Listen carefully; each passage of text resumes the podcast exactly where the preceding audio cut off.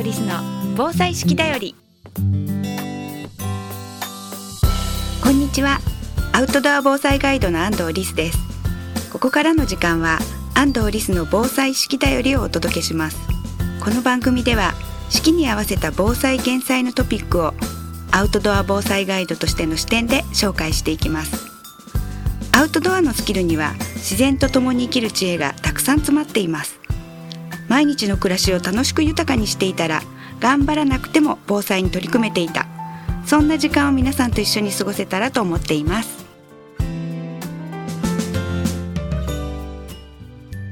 安藤リスの防災式だより。この番組は有限会社志村ペットセーバー株式会社デコス日本ボレイト株式会社坂本助産所の提供でお送りします。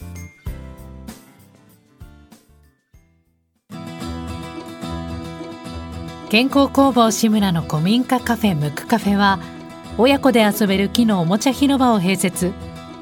地元の食材をふんだんに使った美味しいお料理で皆様のお越しをお待ちしています。青梅市新町新青梅街道沿い。詳しくはムクカフェで検索。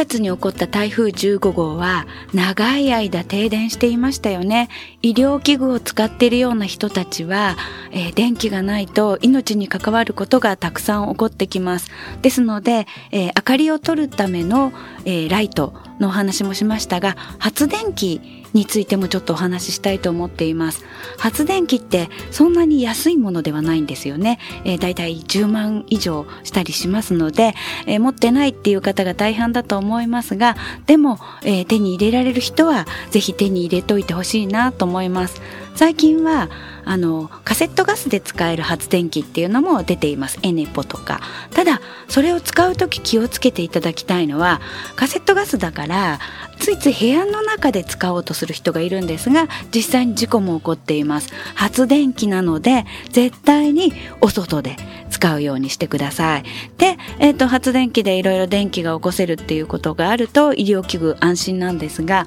え、東日本大震災の時に酸素ボンベを運んでいる、えー、北上市、岩手県北上市の北陵株式会社っていうガス会社の方が、あの、酸素ボンベ届けようと思っても、自衛隊のヘリとかでどこかに搬送されてしまったりした方とか、もう生死がはっきりわからないで困った。でなので、えー、そういった方たちにも確実に酸素ボンベを届けられるようにっていうことで、震災後いろいろな工夫をされたんですね。まず、えー、届ける社員の人がきちんと届けられるように震災後ってガソリンがなくなるんです。でどうしたかというとガス会社なのでガソリンだけじゃなくガスでも動く車それは元から持ってらっしゃったんですがそれをちょっと多くするようにしたバイフューエルっていう方式を使うんですけれどもガスでも動くエンジンにすることができるっていうことですねでそうしていただくと例えばガソリン代が高くなってもガスっていうものを使うことで、えー、全体的なお値段そんなにかからなくなるって言われるんですがあのどれぐらいの値段で bi-fuel 車にできるかというと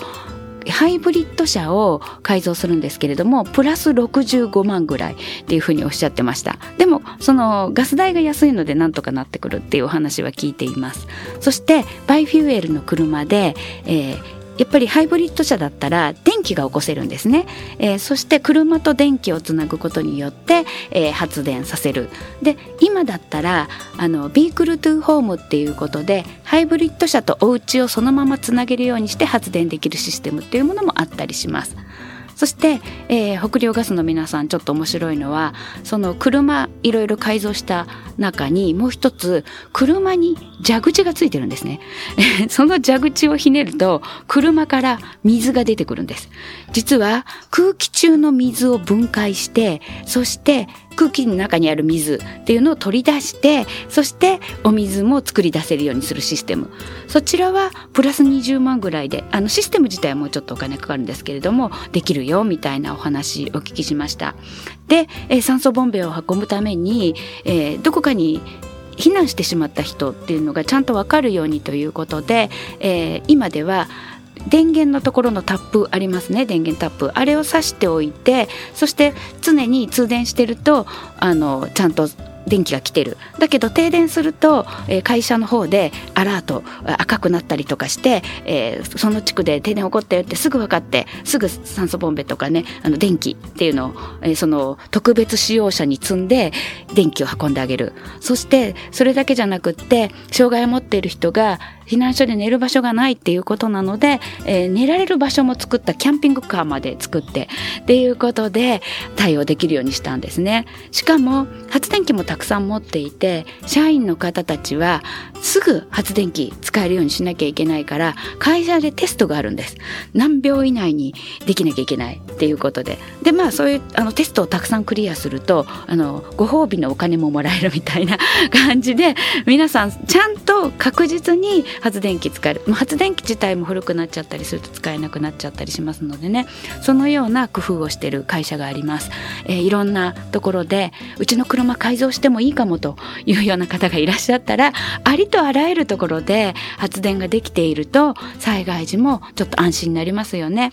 それからあと、まあ、発電機ほどじゃなくっても自転車を漕げば発電できるっていうものもあったりします。実はセブンイレブンで導入している電動アシスト自転車があるんですがよく見ていただいたらあの通の場所で何にもないところで漕いでいただくと発電機になってでそれをあの携帯につなぐ、まあ、特別なあのコードみたいなのが必要なんですけれどもそれをつないでいただくとメーカー専用のコードをつないでいただくとあの携帯も充電できるみたいなものもあります。ですので、えー、もちろんモバイルバッテリーなどを持っていただくっていうことも大事なんですがもうちょっと長期にお家の中で発電できる太陽光発電ができるようにしておくとか、えー、そういうバックアップっていうものも今後考えていったらいいのかなと思っています。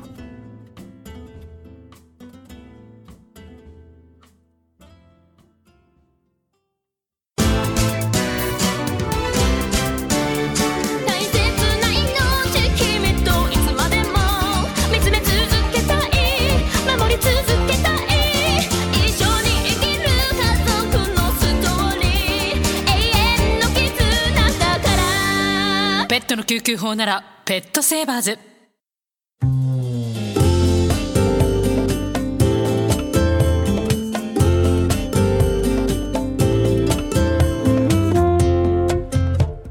安藤リスの防災式だより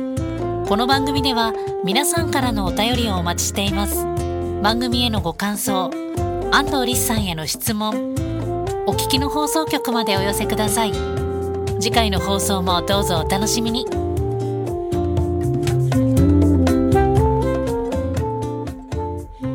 安藤リスの防災式だよりこの番組は有限会社志村ペットセーバー株式会社デコス日本ボレイト株式会社坂本助産所の提供でお送りしました。